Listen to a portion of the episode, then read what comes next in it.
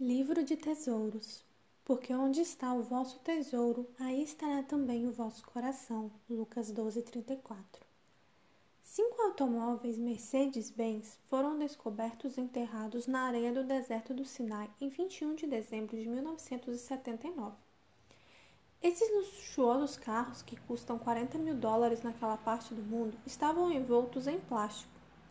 É evidente que aqueles que os roubaram tinham a intenção de recuperá-los depois que o território fosse redividido em 1982.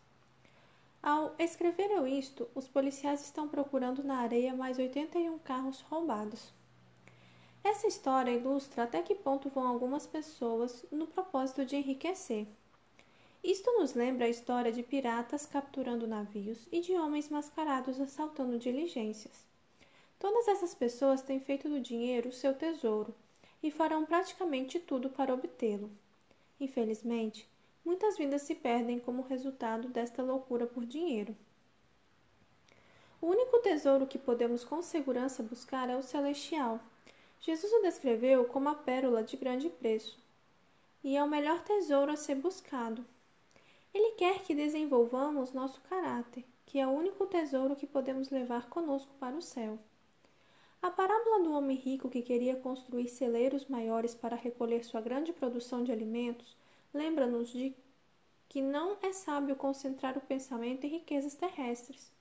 Este homem pensava mais em si mesmo do que nos outros, mas morreu antes que pudesse sequer chegar a construir os celeiros maiores que havia planejado.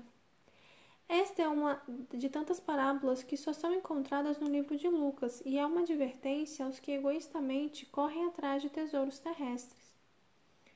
A parábola é precedida pela solene advertência de Jesus sobre a cobiça, o desejo de possuir coisas que pertencem a outros. É uma regra da vida que onde estiver o vosso tesouro, aí estará também o vosso coração. Se devemos acumular tesouros no céu, temos de abrir mão dos tesouros terrestres.